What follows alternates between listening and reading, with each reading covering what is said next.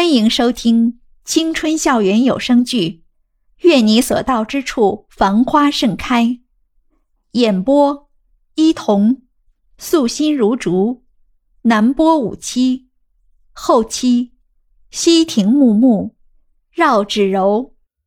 第四十六集，袁依依还没有从刚才的那一幕中缓过神来，捂着自己缓缓肿起的半边脸。一脸茫然的看着刚刚还英勇无比的唐鑫，此时躺在地上滚来滚去。是这个小婊子自己不要脸，勾搭我喜欢的人，你们为什么都护着他？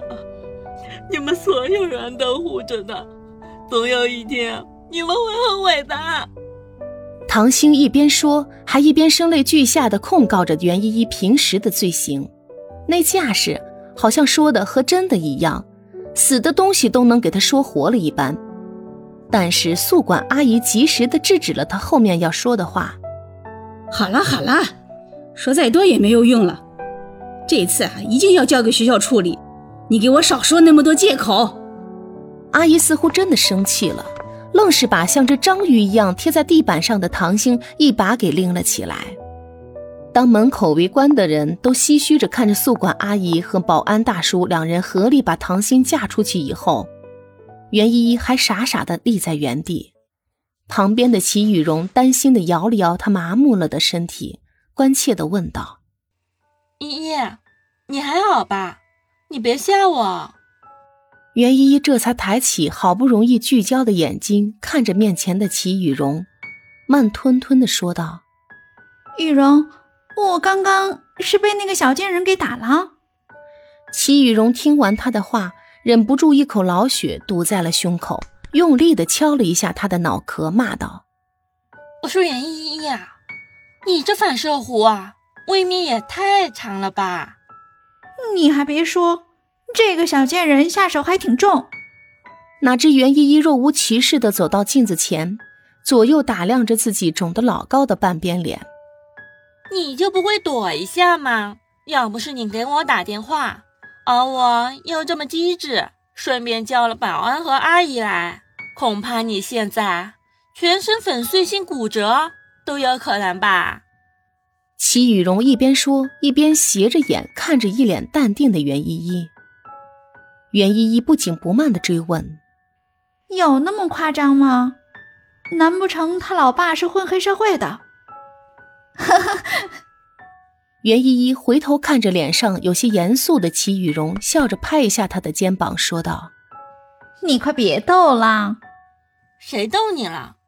他爸虽然不是黑社会，不过用现在的话来说，就是黑白两道都吃得开的人。听说非常有势力。”听齐雨荣说完，袁依依低着头沉思了一会儿。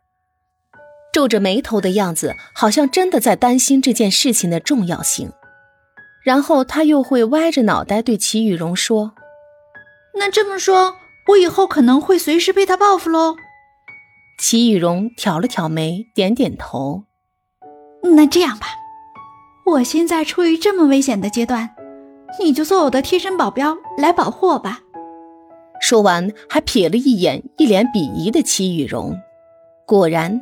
沉默了数秒后，齐雨荣果断上前一把捏住了他的脖子，一边故意吓唬他，一边说：“这都什么时候了，你还有心情在这里逗我？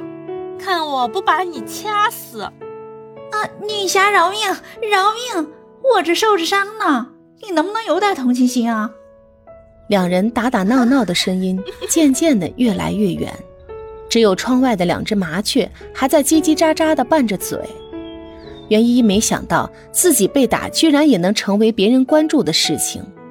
当晚上自己拿个热鸡蛋敷脸的时候，居然有好事者跑到走廊上围观。